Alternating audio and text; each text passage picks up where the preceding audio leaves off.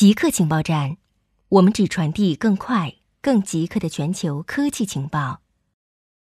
首先插播一则通告：之前每周二播出的《极客情报站》特别版已经独立更名为《赛博故事》，成为独立专辑。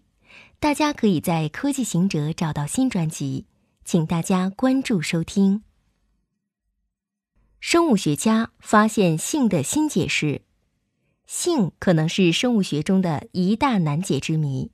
相比无性繁殖，有性繁殖有很多缺点：需要两个个体，只能传递部分基因组，需要亲密接触，却容易受到伴侣的身体伤害或感染。无性的繁殖则可以在任何地方、任何时间进行，能传递个体的完整基因组。尽管如此，无性繁殖却是例外而非常态。不到百分之一的植物是无性繁殖，动物中间的比率只有千分之一。为什么有性繁殖是常态？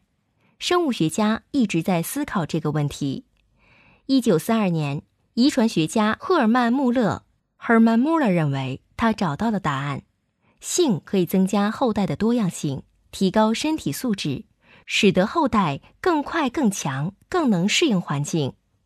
性选择的这一观点至今仍然很流行，然而多样性依然无法解释为什么单细胞能够演化出性的重要组成部分——减数分裂。生物学家认为，以后代作为性选择背后的重心是不完整的。性行为对个体本身同样具有潜在好处。从某种意义上说，性是无处不在的。几乎每一种真核生物也都有性，每一种性体验都是独特的。性选择的解释也不是只有一种。对动物的研究发现，雌性动物在交配之后会更容易感染，但会很快复原。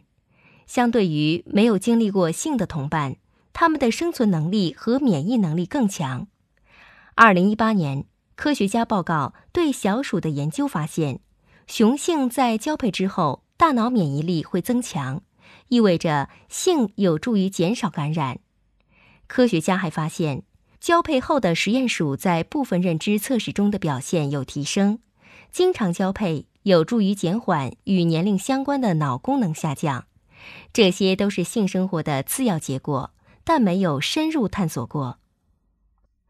千年磨坊重新开始生产面粉。斯特明斯特牛顿 （The Sturminster Newton Mill） 是一座有千年历史的古老面粉磨坊，坐落在英格兰斯特明斯特人行天桥上。这座木质磨坊建于1016年，至今有一千零四年历史，但它仍然是完全可使用的。如今主要作为一座历史遗迹供人参观，偶尔会生产少量的面粉作为礼物在礼品店出售。或者导游带领游客参观时品尝。由于新冠疫情，现在没人来参观磨坊了。没想到，却是这座磨坊过去五十年最忙碌的时候。磨坊主认为，由于面粉的高需求和游客收入的减少，现在是重启面粉商业生产的最佳时候。连续运行十天之后，磨坊已经磨了一吨小麦。向当地商店和面包房交付了两百袋面粉。中国科学家在小鼠大脑中发现攻击行为的调节开关。攻击行为是大多数动物重要的本能行为之一，也是狂躁症、双向情感障碍等精神疾病的重要表现形式。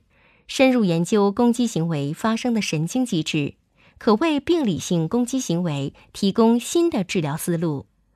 由中科院神经科学研究所、上海脑科学与类脑研究中心、神经科学国家重点实验室徐小红研究组完成的一项最新研究显示，在小鼠大脑中发现了攻击行为的调节开关。据徐小欧研究员介绍，小鼠感知外界入侵者的刺激后，从调整自身状态到最终输出攻击行为。整个过程需要大脑内一系列核团的参与，其中主要以下丘脑腹内侧核为核心，其他脑区与其形成直接或间接的连接，参与攻击行为的发生。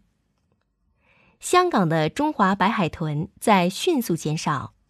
上个世纪末，港英政府的调查显示，香港水域有约二百五十条中华白海豚。去年夏季发表的二零一八至二零一九年度统计显示，香港水域白海豚数目只余下三十二条，比二零一七至二零一八年度下跌百分之三十二。可能用不到一代人的时间，白海豚就会从香港消失。保育人士把中华白海豚所受到的威胁归类为四大类：沿岸发展与填海、海上交通。水污染和捕鱼活动，早于一九九零年代，像赤鬣角香港国际机场这样的项目破坏了大片白海豚栖息地。